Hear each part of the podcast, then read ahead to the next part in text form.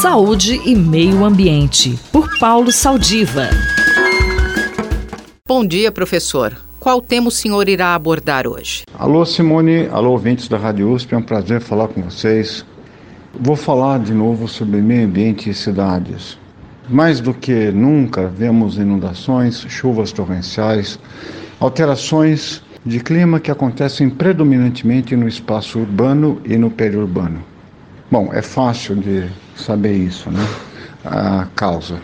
As ilhas de calor urbano, o uso do solo como se fosse um deserto de concreto e asfalto, ela faz com que modifique o microclima e centralize chuvas torrenciais em pontos específicos.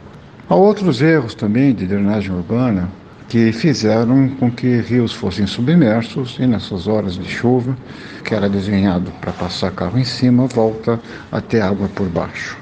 É uma pena porque, além dos, estragos físicos, as pessoas que têm suas casas inundadas perdem tudo. E as perguntas para resolver isso, e as questões que são postas, são distintas. As que são estabelecidas pelos países nórdicos, que muito avançados nisso, países como a Holanda, como a Suécia, Dinamarca, eles têm condições de densidade populacional e estruturas urbanas muito mais favoráveis para a recomposição do verde. E o verde não será possível através da recomposição em nossa cidade porque não há espaço. Professor Saldiva, qual seria a alternativa?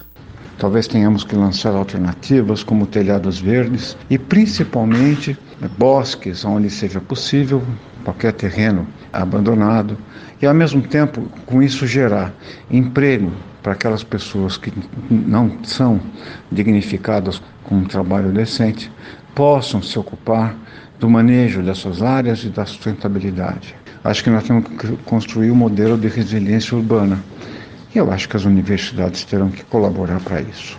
Um abraço, Simone, até a próxima. Eu, Simone Lemos, ouvi o professor Paulo Saldiva. Saúde e Meio Ambiente, por Paulo Saldiva.